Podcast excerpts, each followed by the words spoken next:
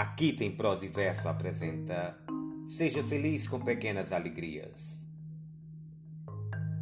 O advérbio melhor nos acompanha quase que diariamente nos nossos pensamentos. Sempre procuramos o melhor para as nossas vidas, seja um emprego, uma casa ou um caminho para o trabalho. Essa busca eterna por algo mais pode nos impedir de enxergar quantas alegrias vivemos nesse meio tempo. É óbvio que não devemos passar a vida inteira se contentando com pouco, mas certamente nos deparamos todos os dias com pequenos gestos que nos causam muita alegria.